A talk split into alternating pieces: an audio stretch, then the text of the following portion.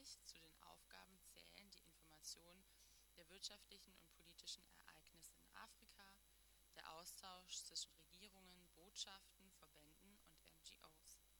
Mit Manfred Kurz, dem Leiter der politischen Repräsentanzen der Würth-Gruppe, ist Stefan Liebing im Gespräch zu den Herausforderungen Afrikas. Die Bundesregierung arbeitete einen Marshallplan für den afrikanischen Kontinent aus, doch was wurde aus der Umsetzung? Welche politischen, wirtschaftlichen Schritte sind notwendig? Stefan Liebing gibt außerdem Auskunft, warum das duale Ausbildungssystem und erneuerbare Energien so wichtig für die afrikanische Zukunft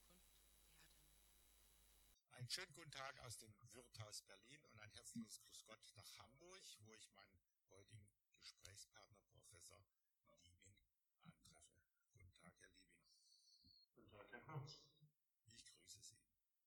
Herr Liebing, im Jahr 2017 hat die Bundesregierung von sich reden gemacht mit einer besonderen Afrika-Strategie. Dann eben auch vorgestellt auf dem G20-Gipfel in Hamburg der Ratspräsidentschaft bei Deutschland lag. Dort ist nicht viel weniger als ein Marshallplan mit Afrika verkündet worden.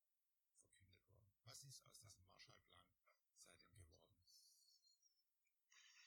Also es gab eine ganze Reihe von Initiativen der Bundesregierung, national, international auf Ebene der G20, wie Sie ja zu Recht sagen, ähm, mit dem Ziel, und mit der vielleicht auch ein bisschen neuen Erkenntnis, dass Entwicklung in Afrika dann am besten funktioniert, wenn sie dafür sorgt, dass die Menschen in Arbeit kommen, wenn sie Jobs finden, wenn sie die Chance haben, ihren Lebensunterhalt zu verdienen und ein bisschen wegzukommen von der traditionellen Entwicklungspolitik, ähm, Geschenke zu machen, ähm, ich hätte jetzt beinahe gesagt, Brunnen zu bohren. Ich glaube, dieser Ansatz ist grundsätzlich richtig. Ähm, aber Investitionen oder Arbeitsplätze zu schaffen, entsteht ja durch Investitionen von privaten Unternehmen. Und private Unternehmen werden nicht deshalb morgen nach Afrika gehen, weil die Bundesregierung das beschließt, sondern sie werden dann nach Afrika gehen, wenn sie Chancen erwarten, wenn sie die Möglichkeit sehen, Geld zu verdienen und wenn sie die Möglichkeit sehen, das in einem einigermaßen stabilen, rechtssicheren Rahmen zu tun. Das heißt, es war eigentlich wichtig, innerhalb des Marshallplans dafür zu sorgen, dass wir deutsche Unternehmen ein bisschen stärker bei der Hand nehmen, sie bei der Finanzierung unterstützen und so weiter. Und da ist einiges passiert, aber noch nicht genug.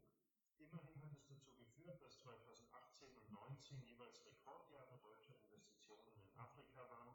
Was jetzt äh, nach Corona passiert, werden wir sehen müssen.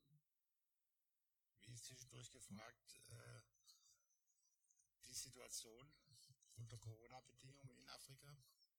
Es ist ganz schwierig, äh, sich da ein klares Bild zu verschaffen. Ich glaube, das hat auch damit zu tun, dass die Länder in sehr unterschiedlicher Lage sind.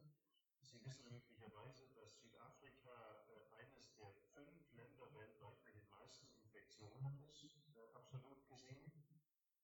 Man hat sehr früh dort zugemacht und musste jetzt wieder aufmachen, weil die Leute äh, Einkommen brauchen und arbeiten gehen müssen. Und seit man aufgemacht hat, ist es sehr stark durch die Decke gegangen. Ich glaube, dass das in anderen Ländern ähnlich kommen wird, die relativ weit entwickelt sind. Marokko, ähm, Kenia, ähm, möglicherweise Nigeria. Äh, und dann gibt es eine zweite Kategorie von Ländern, die Vielleicht auch deshalb, weil sie wenig entwickelt sind und wenig internationale Anbindung haben, die bisher vergleichsweise glimpflich durch die Krise kommen. Äh, sehr wenige Fallzahlen haben, Togo oder Mali oder Burkina. Ähm, und dann gibt es eine dritte Kategorie von Ländern, da weiß man es nicht so genau, die berichten niedrige Zahlen. Wir haben aber die Vermutung, Vermutung dass die Dunkelziffer sehr hoch ist. Ähm, Tansania oder Kamerun äh, sind Beispiele dafür wo wir glauben, dass das Virus eigentlich schon viel stärker ähm, äh, verbreitet ist, als wir hier so wissen. Das alles ist relativ schwierig festzustellen, weil die meisten Länder die Grenzen geschlossen haben und man in fast kein Land in Afrika momentan reisen kann von hier aus.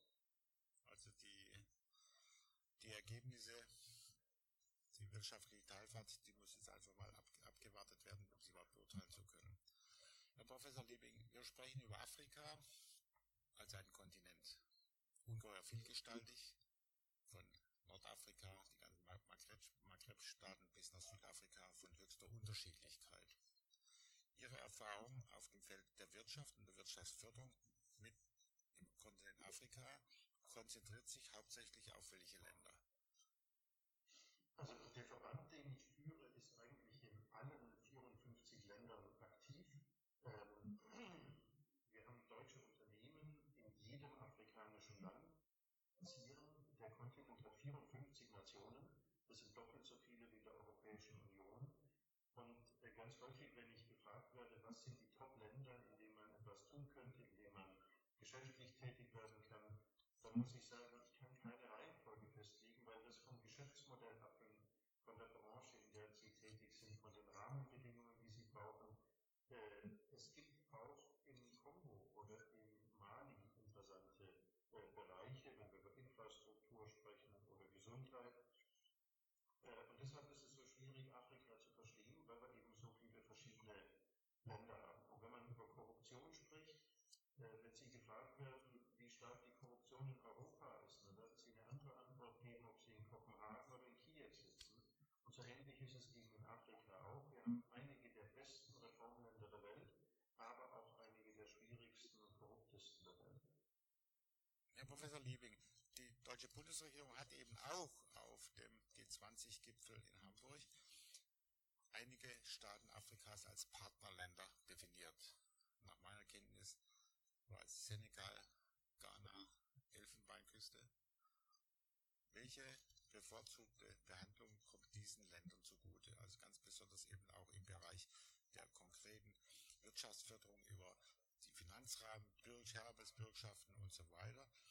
Welchen Beitrag kann die deutsche Bürokratie, die Verwaltung in diesen Ländern leisten?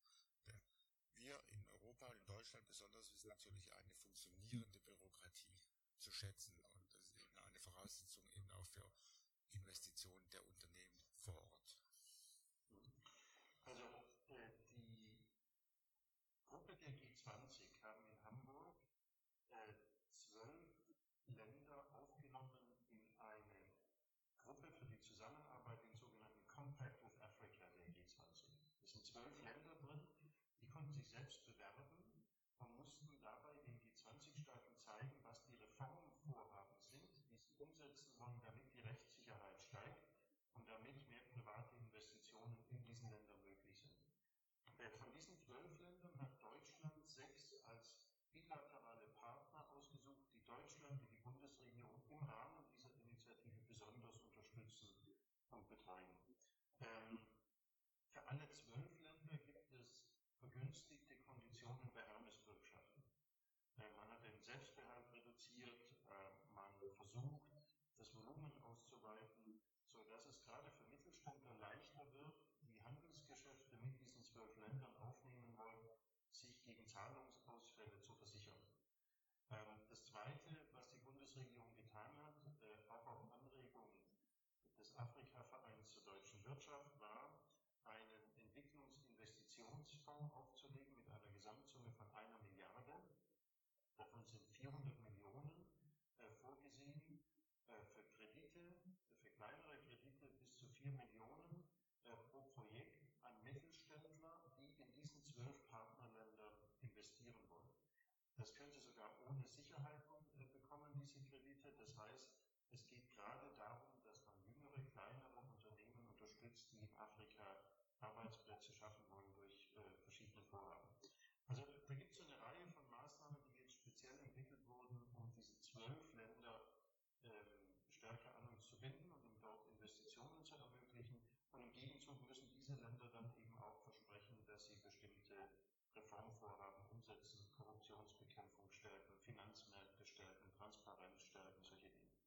Käme dabei auch das deutsche Modell, und das ist ja nun wirklich ein attraktives Modell der dualen Berufsausbildung zum Zuge, also ganz besonders im Handwerkbereich und die Handwerksberufe werden ja per se immer anspruchsvoller, auch was die Digitalisierung angeht. Gibt es in diesem Bereich der Berufsausbildung Unterstützung aus Deutschland? Also es gibt eine ganze Reihe von Dingen. Das Entwicklungsministerium hat eine Sonderinitiative für Ausbildung in Afrika geschaffen mit dreistelligen Millionenbeträgen dahinter. Ähm, ich glaube aber, man muss Folgendes sich klar machen. Das stark davon ab, dass man Ausbildungsbetriebe hat. Dass wir Betriebe haben, die die Qualifikation mitbringen, junge Leute äh, in anspruchsvoller Technologie auszubilden. Die haben sie in Afrika in vielen Fällen noch nicht. Das heißt, der erste Schritt ist tatsächlich, dass wir investieren und mit der Investition, gerade der deutsche Mittelständler, jeder Mittelständler weiß, er kann seine Qualität nur dann abliefern, wenn er gut ausgebildete Mitarbeiter hat. Und deshalb wird der deutsche Mittelständler immer auch Ausbildung mitbringen. Wir diskutieren gerade im Automobilzuliefererwerk in Marokko, äh, wo 1500 neue Arbeitsplätze sogar jetzt in Corona entstehen sollen. Und das Erste, was der Mittelständler sagt, ist, ich muss einen ganz großen Anteil dieser neuen Mitarbeiter vor Ort ausbilden, ich brauche erstmal eine Berufsschule. Ähm, das heißt, äh, jeder Staatspräsident aus Afrika, der bisher bei uns zu Besuch war, hat immer gesagt, ich brauche von euch das Ausbildungssystem. Und das Zweite war, ich brauche von euch die erneuerbaren Energien. Ähm, das wird aber nur dann funktionieren, wenn wir erstmal äh, Unternehmen haben, die bereit sind zu investieren und Arbeitsplätze zu schaffen. Und dann kommt die Berufsausbildung. Ich glaube nicht an die klassischen Bildungsprojekte, wo wir jetzt einfach deutsche Steuergelder nehmen und irgendwo eine Berufsschule aufbauen, weil dort der Rahmen, äh, das Technologie-Know-how und eben die Unternehmer finden, die dann die Ausbildungsplätze anbieten. Der Zugang zu den Märkten Afrikas hat umgekehrt natürlich auch zur Bedingung den Zugang der afrikanischen Produkte, Waren und Dienstleistungen auf dem europäischen Binnenmarkt. Ein seit Jahr und Tag geführtes Streitthema. Wir kennen den Agrarprotektionismus der Europäischen Union, der nicht nur nebenbei gesagt französisch getrieben ist. Ähm, welche Marktzugangserleichterungen für Europa, für den Binnenmarkt kann den Afrikanern wirkungsvoll eingeräumt werden? Da geht es ja meist noch um Agrarprodukte. Also grundsätzlich äh, gibt es kaum Beschränkungen für afrikanische Produkte, die Richtung Europa kommen. Ja, wir haben zwei Probleme, die nicht im Bereich Zoll liegen, sondern die ganz woanders liegen. Das erste ist, viele der Produkte, die in Afrika hergestellt werden, können deshalb nicht nach Europa, weil sie bestimmte Zertifizierungen nicht haben. Gerade im Lebensmittelbereich muss ja der gesamte Prozess überwacht und auditierbar sein, ähm, sodass man sicher sein kann, dass beispielsweise Fleisch äh, mit ununterbrochener Kühlkette zu uns kommt, dass äh, die Lebensmittel sauber sind, dass keine unzulässigen Chemikalien verwendet werden und so etwas. Und viele von den kleinen Unternehmern in Afrika können es sich gar nicht leisten, diese Zertifizierungen ähm, bei sich machen zu lassen, die sie aber brauchen, damit sie die Europäische Union ähm, äh, exportieren können. Und das Zweite ist, wie gesagt, es gibt keine Zollbelastung für afrikanische Produkte, aber wir subventionieren ja die europäische Produktion gerade im Landwirtschaftsbereich und das hat zwei Effekte. Das eine ist, afrikanische Produkte bei uns sind oft nicht konkurrenzfähig, weil sie mit den subventionierten Großbetrieben äh, äh in Wettbewerb stehen. Und das Zweite, was es noch schwieriger macht, ist, diese subventionierten Produkte aus Europa werden ja auch nach Afrika exportiert. Ähm, und deshalb ist eben immer die Frage, das berühmte Beispiel mit den äh, Hähnchenschenkeln. Äh, die Deutschen äh, mögen gern die Hühnerbrust, das heißt, die Keulen werden äh, nach Afrika verkauft zu einem massiven Billigpreis, äh, mit dem auch der Kleinbauer mit seiner Hühnerzucht vor Ort nicht konkurrieren kann. Das heißt, durch diese Subventionen machen wir auch kleine landwirtschaftliche Betriebe in Afrika kaputt. Und nun ist immer die Frage, die zurzeit auch wieder international diskutiert wird mit Freihandelsabkommen. Die Frage ist natürlich, ist es besser, dass die Menschen sehr günstig an Lebensmittel kommen oder wollen wir die Kleinbetriebe schützen und sie wettbewerbsfähig halten, vielleicht sogar Zölle auf europäische Importe erheben, mit dem Nachteil, dass dann äh, die, der Konsum für die Afrikaner teurer wird äh, weil die Hähnchen dann eben äh, nicht so günstig zu kriegen sind. Das heißt aber bei äh, armen Leuten, dass sie möglicherweise Hunger haben, deshalb, weil wir solche Schutzzölle äh, ermöglichen. Und das ist eine sehr schwierige Abwägung bei Weizen und, und Milchprodukten und so ist es ähnlich. Das ist eine sehr schwierige Abwägung, über die seit Jahren zwischen der EU und Afrika verhandelt wird. Wir kennen Stand August 2020 nicht mehr über Afrika sprechen, ohne China zu nennen. Wir sind ja quasi in einem Systemwettbewerb mit China und stellen dabei fest, dass eben auch über das Modell der Seitenstraßen China tief Fuß gefasst hat in Afrika mit ungeheuren Summen Gelder, die oft als Darlehen an Kredite an die Länder ausgegeben werden.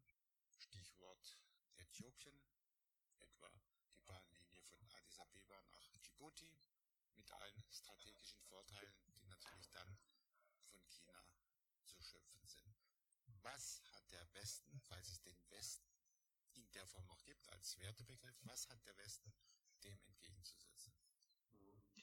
Also ich glaube momentan sehr wenig. Ich tue mich erstmal immer ein bisschen schwer damit, die Afrikaner dafür äh, zu kritisieren, dass sie so viel mit den Chinesen arbeiten. Äh, denn viele Minister, die zu uns kommen, sagen, wenn ich eine Ausschreibung mache und die einzigen, die sich bewerben, sind chinesische Staatsunternehmen.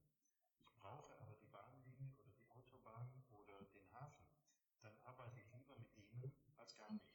Äh, man ist sich durchaus bewusst, dass viele chinesische Unternehmen Qualitätsprobleme mitbringen, äh, dass man Menschenrechtsthemen hat, äh, dass auch viel zu wenig lokale äh, Arbeitskräfte eingesetzt werden und man sehr viel aus China mitbringt. Bis hin zu den Küchen und den Restaurants, die dann da plötzlich entstehen, wo chinesische Arbeiter sind. Ähm, nichtsdestotrotz, immerhin tun die Chinesen was. Und für mich ist der wesentliche Punkt, China ist sehr risikofreudig und bereit, Investitionen zu tätigen, die in Deutschland keine Bank finanzieren würde. Ähm, wenn wir daran etwas ändern können, dann glaube ich, haben wir eine Chance, weil grundsätzlich die afrikanischen Eliten eigentlich lieber mit Deutschland arbeiten würden, in sehr vielen Fällen, weil man weiß, wir sind zuverlässig, man kann sich auf uns verlassen, man bekommt hohe Qualität, man wird nicht über den Tisch gezogen.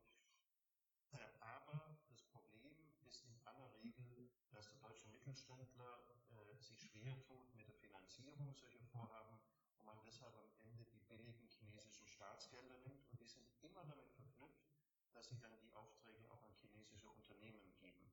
Äh, das ist übrigens etwas, was uns internationale Verträge verbieten. Also selbst wenn wir deutsche Entwicklungsgelder nach Afrika geben, muss dort international ausgeschrieben werden. Und es ist nicht untypisch, dass dann auch chinesische Unternehmen die Aufträge.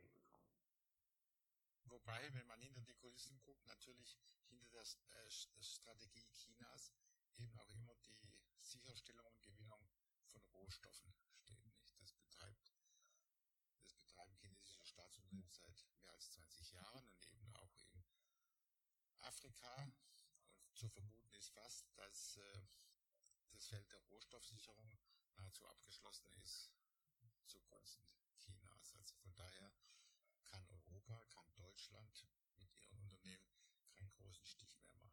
Ich kehre gerne zurück zum Beginn unseres Gesprächs, in dem Sie die Rede auf äh, die Bevölkerungsentwicklung in Afrika genommen werden haben und eben auch auf die Wohlstandsentwicklung. Und die Wohlstandsentwicklung, die scheint mir von äh, großer Bedeutung zu sein, dass es eben nur dann, wenn es gelingt, ein moderates Einkommen, einen moderaten Wohlstand breiten Bevölkerungsschichten in demokratisch regulierten Staaten und in freien marktwirtschaftlichen Bedingungen zur Verfügung zu stellen, Auskunft zu geben, eben wir auch das Problem der Migration damit bekämpfen können.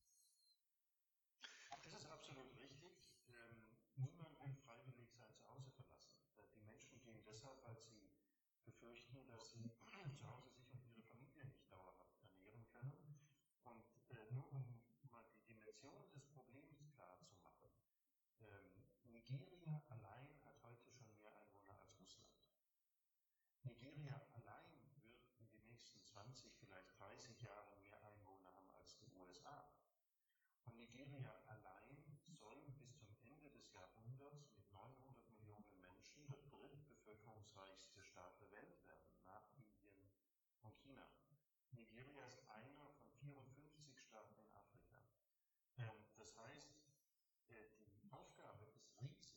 Äh, Entwicklungsminister Müller hat mal ausrechnen lassen, dass wir jedes Jahr in Afrika 20 Millionen neue Jobs schaffen müssten, um nur das Bevölkerungswachstum auszugleichen. Da geht es den Leuten eigentlich noch nicht besser als heute. Und diese 20 Millionen dass in Europa im vergangenen Jahr, in dem wir ein, großes Wachstumsjahr hatten, äh, insgesamt 14 Millionen neue Arbeitsplätze entstanden sind. Das heißt, die Aufgabe wird nicht der deutsche Mittelstand stemmen können, auch nicht Deutschland allein. Das geht nur, wenn, wenn Investoren aus allen G20-Ländern sich Afrika genau anschauen. Und da glaube ich, dass der Kontinent sicherlich Schwierigkeiten hat, aber sehr unterschiedlich stark und eben auch viele spannende Entwicklungen, die wir ja noch gar nicht so gesehen haben bisher. Und wenn Sie über die Bevölkerungsentwicklung Nigeria sprechen, dann ist das eben auch zum Teil übertragbar auf andere afrikanische Länder. Alle miteinander, alle Länder zusammen verbindet eine beeindruckend junge durchschnittliche Bevölkerung. Wie ist das Durchschnittsalter der Bürger in Nigeria? Also ich kann es Ihnen nicht genau sagen, aber ich würde sagen, der Median bewegt sich eher irgendwo bei 18 oder 20. Ähm, und äh, so ist es eigentlich in ganz Afrika. Die Prognose ist, dass die Bevölkerung von 1,2 Milliarden heute auf bis zu 4 Milliarden zum Ende des Jahrhunderts wachsen wird. Ähm, das Interessante dabei ist, dass wir bei den vielen jungen Leuten eben auch viele haben, die inzwischen sehr ordentlich ausgebildet sind, ähm, international ausgebildet sind, dann wieder nach Hause kommen. Äh, und deshalb entsteht auch so eine spannende Start-up- und Medienbranche auf dem Kontinent. Viele wissen nicht, dass Nigeria allein eine Filmindustrie hat, die größer als Hollywood ist. Ähm, davor ist nur noch die indische, die Bollywood-Filmindustrie.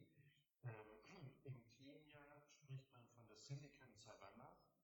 Äh, außerhalb von Nairobi gibt es große Start-up-Zentren, ähm, wo junge Leute spannende IT-Entwicklungen machen. Und wer schon mal durch Nairobi spaziert ist, weiß, dass das Mobilfunknetz dort viel besser ist als das in Berlin.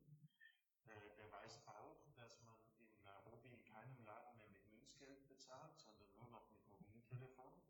Und das sind alles so Dinge, die man hier gar nicht wahrnimmt, weil wir hier oft das Klischee haben von der Buschhütte, äh, von den armen, hungernden Kindern. Die gibt es auch in Teilen des Kontinents, aber es gibt eben auch die boomenden Großstädte.